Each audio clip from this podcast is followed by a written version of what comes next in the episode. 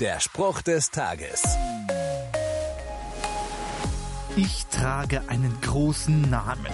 Tja, das mag sein, wenn du Schiller heißt oder Adenauer oder Beckenbauer oder Habakuk. Ganz richtig, Habakuk. Einer dieser winzig kleinen Propheten im Alten Testament, den man nie auf Anhieb findet, weil äh, sein Buch gerade mal drei Kapitel lang ist. Habakuk. Wer? Dabei gibt es etwas, das macht ihn einzigartig unter allen Propheten der Bibel. Er stellt sich nicht vors Volk und sagt, hört, was Gott euch zu sagen hat, sondern genau andersrum. Er stellt sich vor Gott und sagt zu ihm, Gott, schau doch, das Volk, es leidet, wie lange noch? Und warum lässt du uns so zappeln?